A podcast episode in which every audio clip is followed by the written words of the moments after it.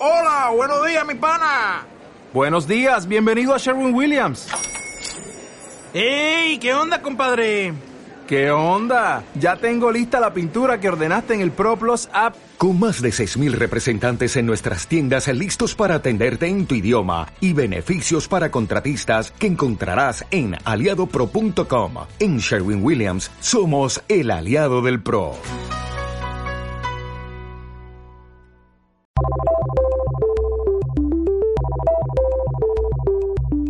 Notas al pie es el podcast de Noticias UDEC. Entérate en línea de todas las novedades de la Universidad de Concepción. Análisis de la contingencia nacional e internacional. Visítanos en noticias.udec.cl.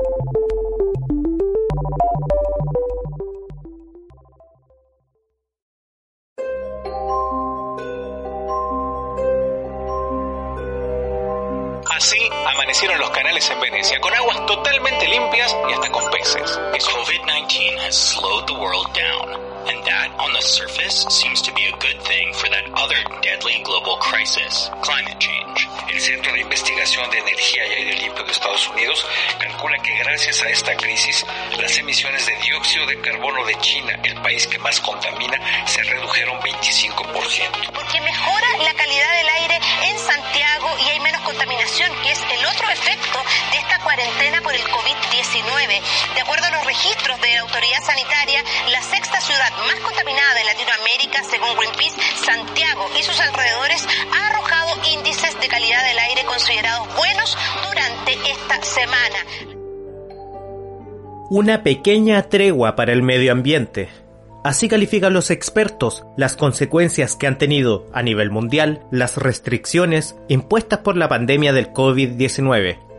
El aislamiento social, las cuarentenas y los cordones sanitarios modificaron el comportamiento de la población y sobre todo de los agentes contaminantes.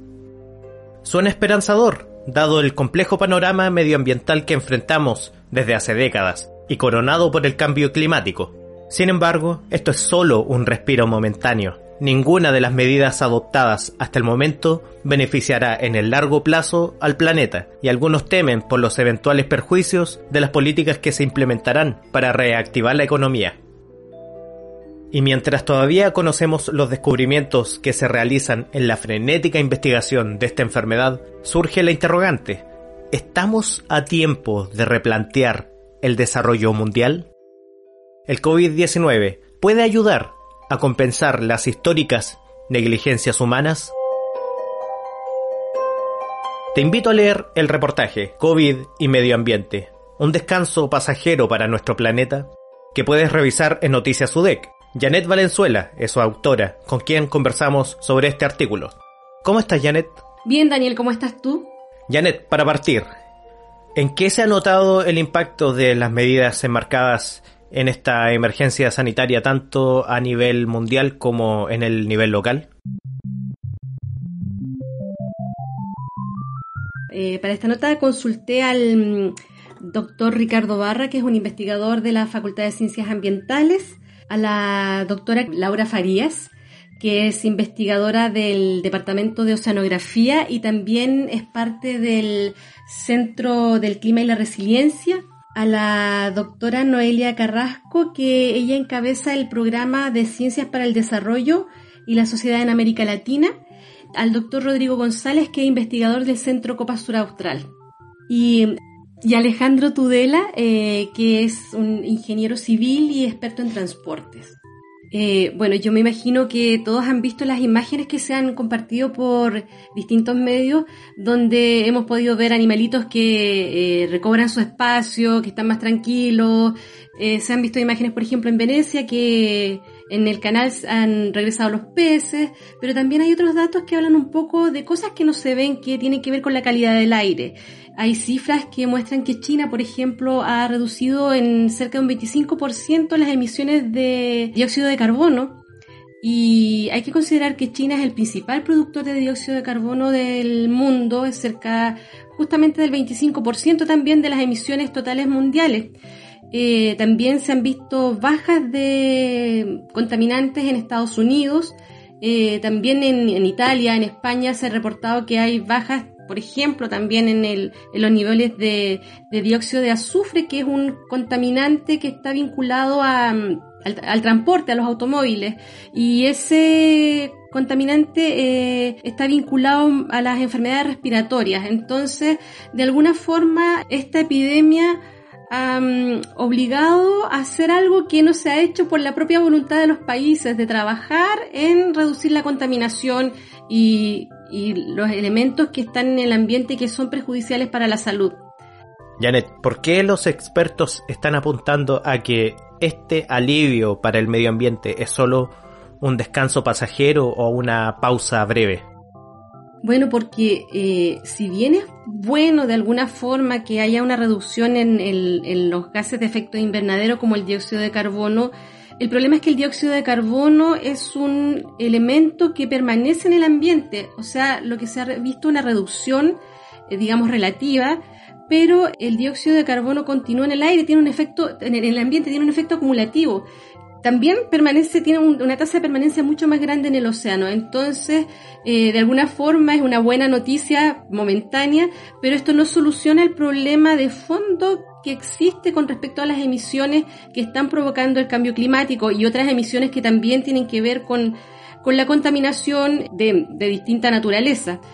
Y también porque el, el, gran problema que tenemos es que estamos trabajando sobre un modelo de desarrollo que está basado en combustibles fósiles y eh, como el petróleo, el carbón, y mm, mientras eso no cambie, eh, tampoco va a cambiar la situación de, la, de las emisiones. En este contexto medioambiental, ¿qué es lo que podemos esperar para Chile ahora que se está acercando el invierno, que vamos a vivir un periodo bastante frío? Sí, eh, los expertos como el doctor Ricardo Barra de la Facultad de Ciencias Ambientales llama la atención sobre lo que puede ocurrir en el invierno en el sentido que en este, la, zona sur del país hay un uso importante de leña en la calefacción y esta eh, leña es también un factor importante en las emisiones de material particulado. Hay un plan de descontaminación en marcha, pero no se sabe cuánto puede influir en reducir esas emisiones de material particulado que tienen que ver con la, con la leña. Bueno, y ese material particulado también está vinculado a las enfermedades respiratorias. Y el problema es que no se conoce mucho lo que pasa con este material particular, con la contaminación atmosférica y, su influencia en el COVID-19. Eh, hace poco salió un estudio que hicieron eh, científicos daneses y científicos de Italia, donde tratan de establecer una correlación o investigar si es que efectivamente hay una relación entre la contaminación ambiental y la gravedad de los episodios de COVID en Italia. Lo que ven ellos es que en el norte de Italia, eh, las regiones que han sido más afectadas, donde han tenido como más mortalidad, que son Lombardía y la Emilia-Romagna, ellos muestran una tasa de letalidad del 12% en comparación al 4% que existe en todo el país. Y eso es porque esas dos regiones son consideradas las más contaminadas incluso de Europa. Entonces también hay un peligro que puede, un peligro latente que puede haber em, con el factor de la contaminación ambiental. Y eso se va a ver agravado en el invierno porque aumentan las emisiones producto del sistema de calefacción que es predominantemente de leña.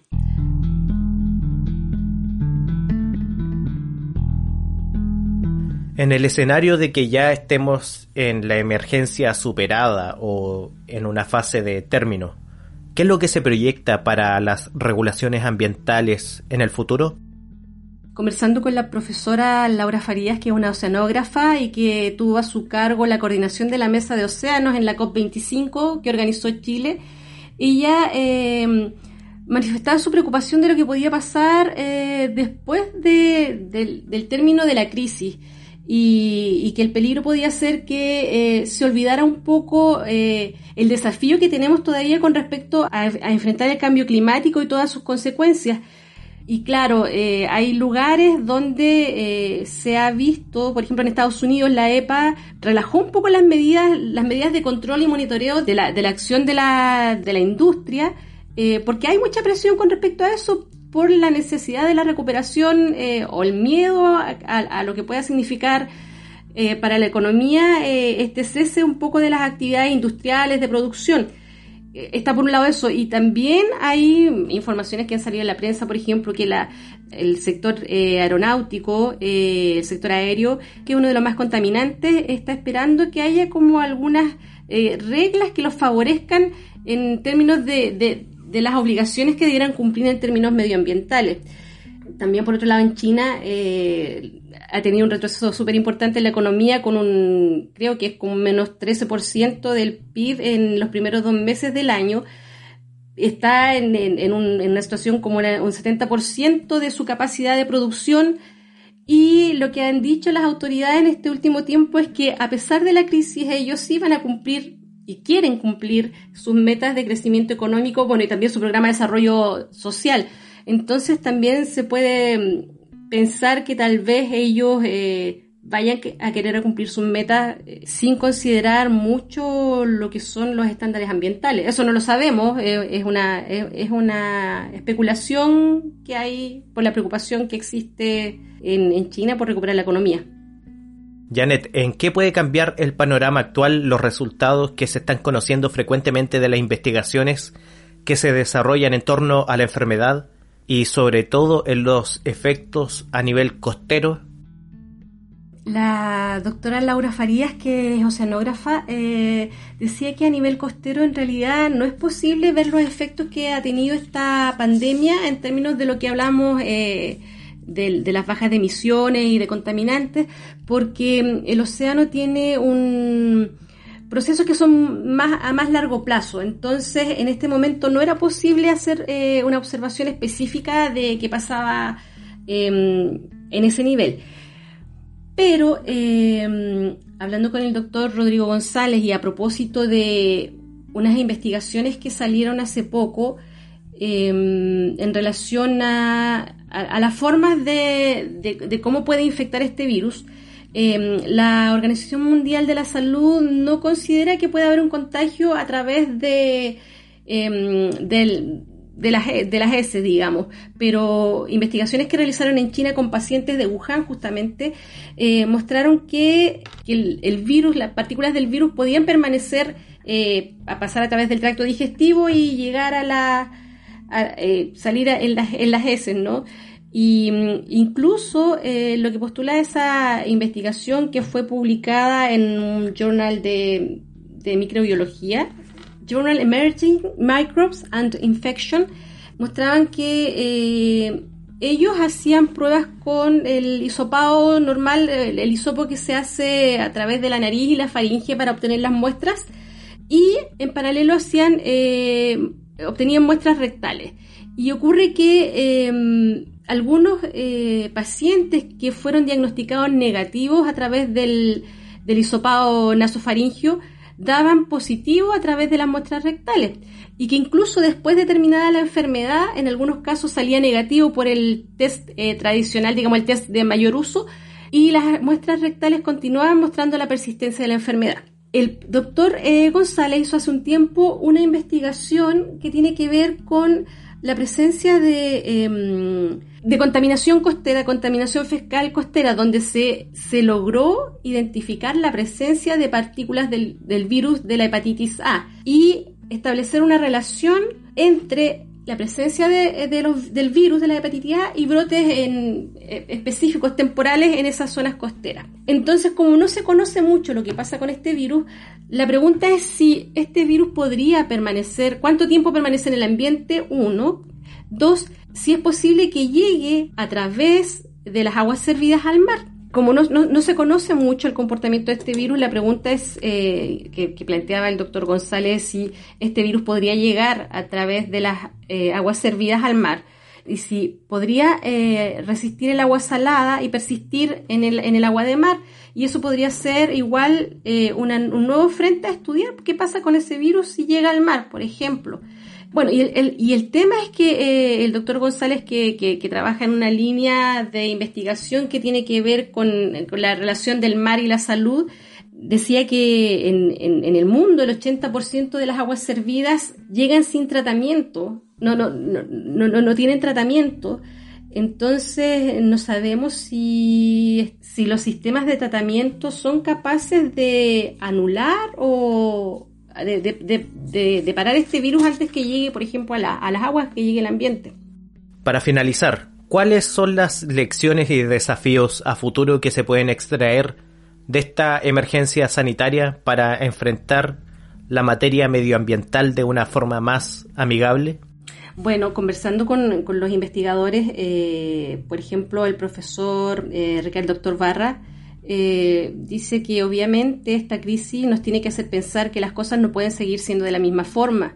Hay que pensar en un nuevo modelo de desarrollo. También lo plantea la, directora del CIDESAL, Noelia Carrasco, que hay que cambiar la relación con la naturaleza, que hay movimientos de América Latina que están pensando en que mm, tiene que haber una nueva conexión con la naturaleza, respetar los ciclos, pero también eh, hacer un, planteamiento de desarrollo que considere a todos los actores, a los actores sociales, eh, los desafíos feministas, por ejemplo, eh, los pueblos originarios y y recoger esos planteamientos para hacer un sistema de desarrollo y crecimiento.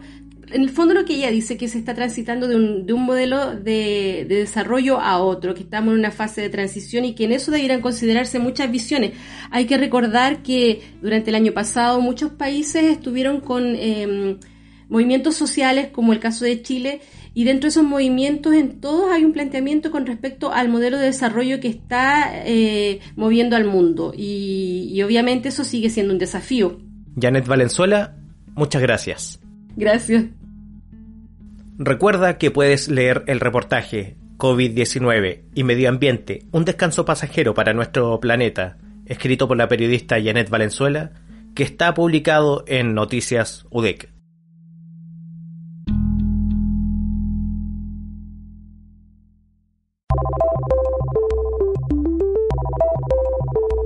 Notas al Pie es el podcast de Noticias UDEC, desarrollado por la Dirección de Comunicaciones de la Universidad de Concepción.